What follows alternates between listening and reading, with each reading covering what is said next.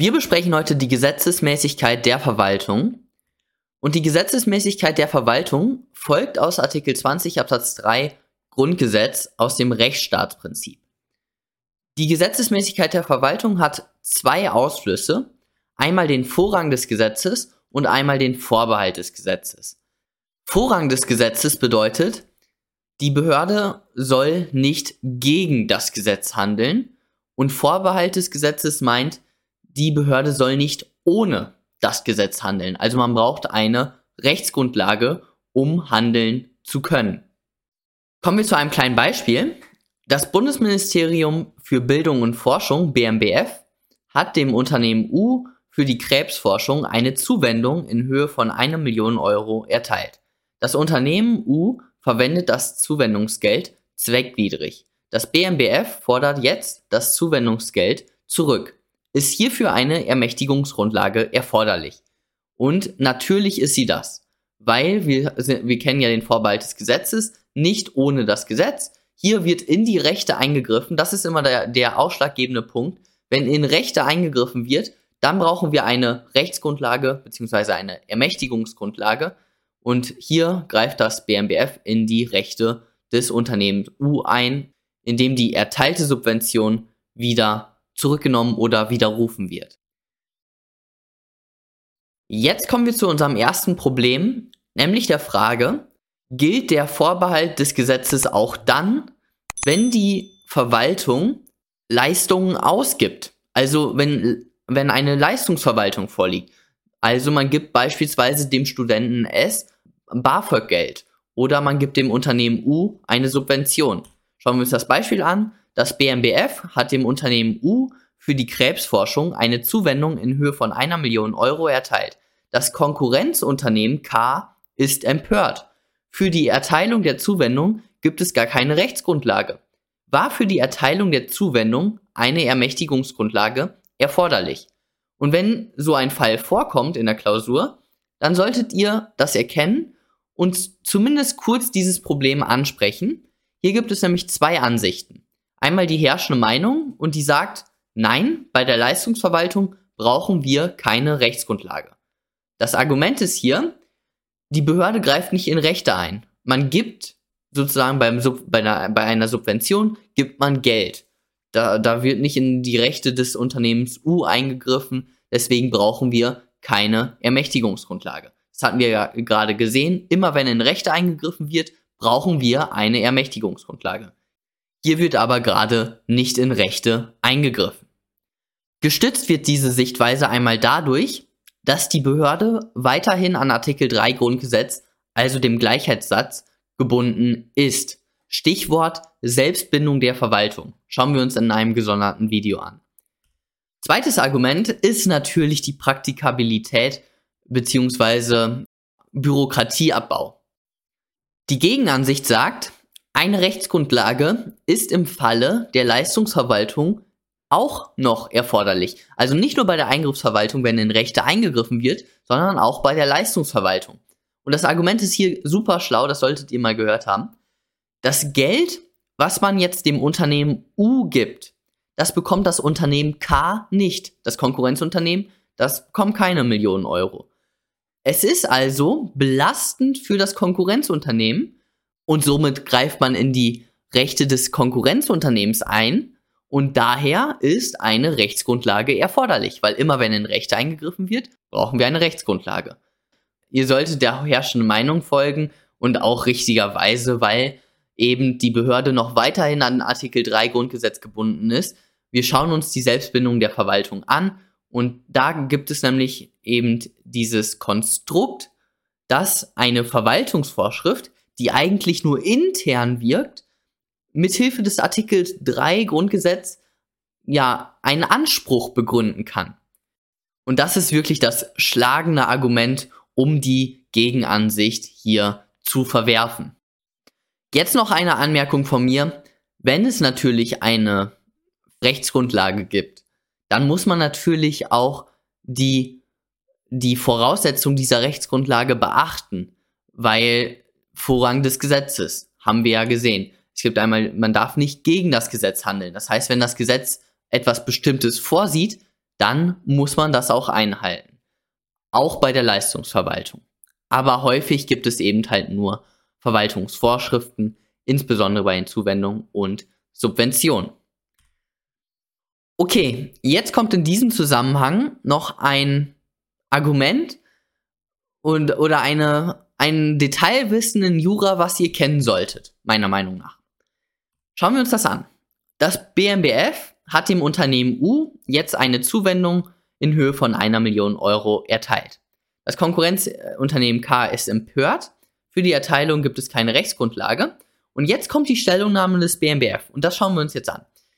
Das BMBF erwidert, die Mittel für die Zuwendung werden im Haushaltsplan veranschlagt und dieses beruht auf dem Haushaltsgesetz, das ein formelles Gesetz ist.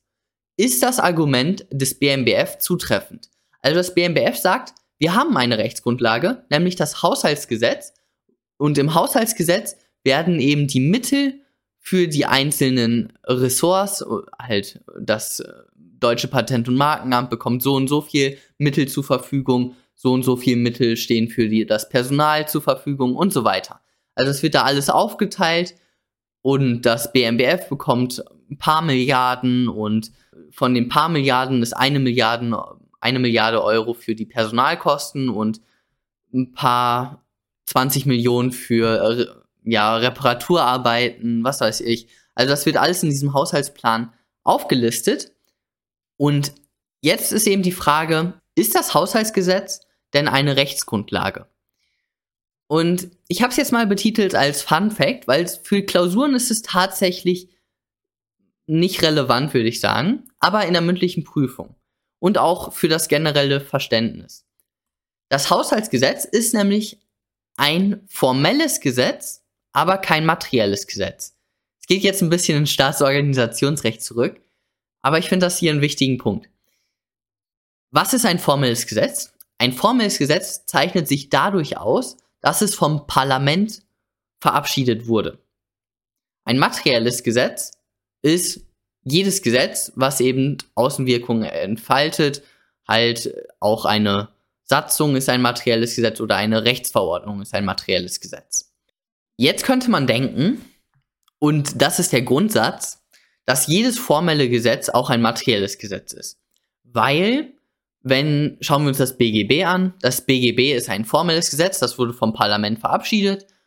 Und es ist auch ein materielles Gesetz, weil Paragraph, keine Ahnung, 433, wenn ich einen Kaufvertrag heute schließe mit dem Bäcker, dann gilt der Paragraph 433 BGB. Beim Haushaltsgesetz ist das aber nicht so. Das Haushaltsgesetz wird vom Parlament verabschiedet, es hat aber keine Außenwirkung. Und das ist das wichtig, der wichtige Punkt, den ihr mal gehört haben solltet. Das Haushaltsgesetz hat keine Außenwirkung, da kann sich keiner drauf berufen. Da kann keiner von außen sagen, der Bürger B sagt, hey, für die Zuwendung habt ihr so und so viel Geld veranschlagt, aber ihr habt gar nicht alles für die Zuwendung benutzt. Also es ist noch was übrig. Jetzt möchte ich hier das, den Rest haben oder so. Sowas geht nicht. Das Haushaltsgesetz entfaltet keine Außenwirkung und ist damit eine ganz, ganz seltene Ausnahme. Auch ist noch, sind noch die Zustimmungsgesetze zu völkerrechtlichen Verträgen eine solche Ausnahme. Nämlich ein, diese, diese Zustimmungsgesetze sind formelle Gesetze, aber keine materiellen Gesetze. Okay, aber grundsätzlich in 99,999% der Fälle ist ein formelles Gesetz auch ein materielles Gesetz. Okay, jetzt kommen wir noch zu dem Unterschied zwischen dem Gesetzesvorbehalt und dem Vorbehalt des Gesetzes. Vorbehalt des Gesetzes haben wir gerade gesehen. Die Behörde braucht eine Rechtsgrundlage, um in Rechte eingreifen zu können. Bei der Leistungsverwaltung ist es, wie gesagt, ein bisschen umstritten, aber herrschende Meinung sagt, da braucht man keine Rechtsgrundlage. Und auf der anderen Seite ist der Gesetzesvorbehalt. Der Gesetzesvorbehalt darf nicht mit dem Vorbehalt des Gesetzes vertauscht werden. Der Gesetzesvorbehalt sagt, dass in Grundrechte nur durch oder aufgrund eines Gesetzes eingegriffen werden darf. Das wäre jetzt ein einfacher Gesetzesvorbehalt. Dann gibt es noch qualifizierte Gesetzesvorbehalte und noch Grundrechte, wo es eben keinen Gesetzesvorbehalt gibt, die, die also schrankenlos gewährleistet werden. Schauen wir uns nochmal ein Beispiel vom Bundesverwaltungsgericht an, wie man es nicht machen sollte. Mit diesem Inhalt genügt Paragraph 4 Absatz 3 Satz 2 und Satz 3 SG den Anforderungen des Vorbehalts des Gesetzes. Danach ist der parlamentarische Gesetzgeber im Hinblick auf das Rechtsstaatsprinzip und Demokratiegebot verpflichtet, in grundlegenden, insbesondere grundrechtlich relevanten Bereichen die wesentlichen Entscheidungen selbst zu treffen.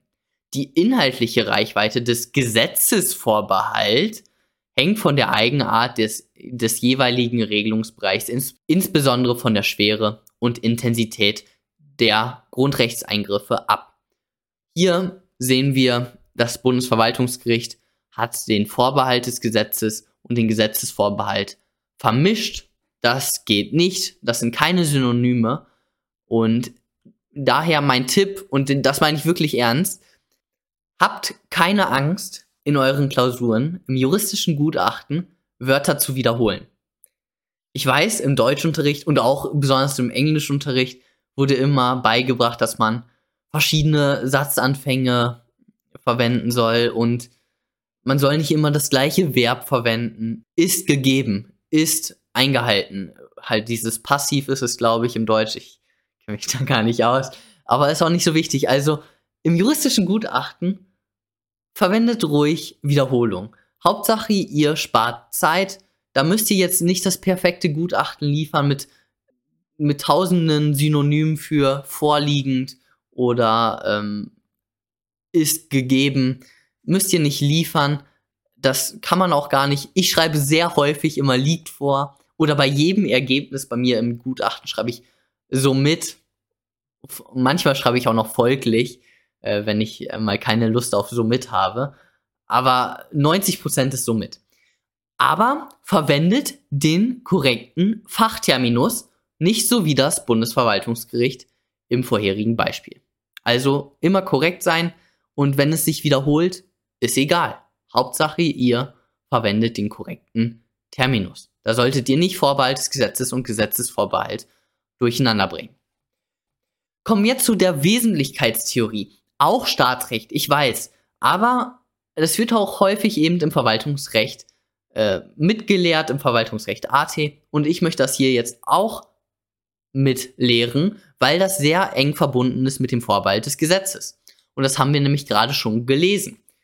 Schauen wir uns eben das Bundesverfassungsgericht an. Was sagt das? Die Wesentlichkeitstheorie besagt, dass der Gesetzgeber in grundlegenden normativen Bereichen alle wesentlichen Entscheidungen selbst treffen muss. Das hört sich toll an. Was das bedeutet? Das bedeutet, dass insbesondere da, wo es um Grundrechte geht, wo in Grundrechte eingegriffen wird, da soll der parlamentarische Gesetzgeber tätig werden.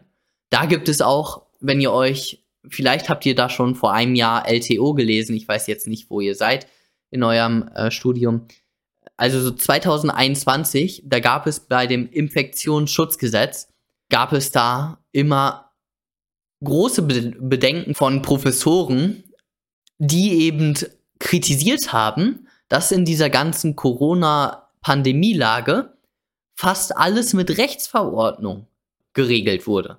Das, das haben die auch zu Recht kritisiert und das hat der Gesetzgeber dann auch ähm, ich meine, geändert. Ich kenne mich jetzt mit Infektionsschutz nicht aus, natürlich.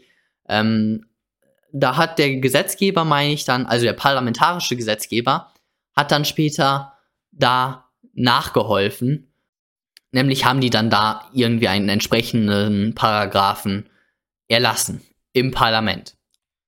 Schauen wir uns nochmal ein Zitat aus einem Lehrbuch an.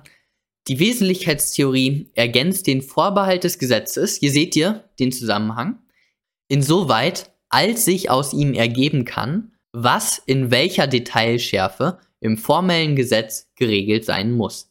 Je stärker die Grundrechte betroffen sind, beziehungsweise je gewichtiger die Angelegenheit für die Allgemeinheit ist, desto detaillierter muss die Regelung im formellen Gesetz erfolgen. Also, je mehr in Grundrechte eingegriffen wird, Stichwort Corona, Infektionsschutzgesetz, desto mehr muss eben auch der parlamentarische Gesetzgeber machen. Jetzt schauen wir uns nochmal ganz kurz den Parlamentsvorbehalt an. Der besagt nämlich, dass bestimmte Angelegenheiten nur vom Parlament entschieden werden dürfen. Wichtig ist, das ist eine Entscheidung. Also der Parlamentsvorbehalt sagt jetzt nicht, das muss ein Gesetz sein, sondern der Parlamentsvorbehalt sagt, dass irgendeine Entscheidung, es muss kein Gesetz sein, muss vom Parlament getroffen werden.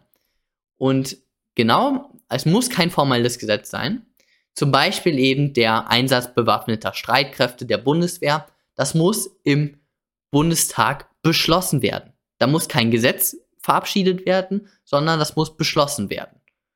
Deswegen eben dieser Punkt mit einer Entscheidung, zum Beispiel durch einen Beschluss. Okay, schauen wir uns eben auch nochmal das kurz an. Das Grundgesetz verpflichtet die Bundesregierung für einen Einsatz bewaffneter Streitkräfte die grundsätzlich vorherige konstitutive Zustimmung des Deutschen Bundestages einzuholen. So, hier, und das erkläre ich nochmal kurz, das ist jetzt eine Neuerung für meine, und das wird auch in Zukunft immer so bleiben. Ich führe jetzt Kontrollfragen ein, weil mit Fragen lernt man. Vielleicht kennt ihr die Wissenschaft hinter dem Lernen, nämlich wenn ihr euch selbst befragt, dann lernt man das. Also man muss reflektieren und eben question yourself. Das ist eben das Wichtige. Zum Beispiel jetzt aus welchen zwei Grundsätzen besteht die Gesetzesmäßigkeit der Verwaltung? Wenn, da, wenn jetzt hier runter direkt stünde, ja, der Vorbehalt des Gesetzes und der Vorrang des Gesetzes, ja, dann müsstet ihr gar nicht mehr diese Abrufleistung ähm, vollbringen. Und gerade diese Abrufleistung, das ist das, womit ihr das dann langfristig lernen könnt. Das ist eben wichtig. Daher werde ich jetzt immer Kontrollfragen hier am Ende einführen. Die könnt ihr dann beantworten, screenshotten und dann später beantworten, wie ihr wollt. Und das war's dann von dem heutigen Video. Kommentare könnt ihr wieder unten da lassen, Daumen hoch, abonnieren und dann sehen wir uns beim nächsten Mal. Bis dann.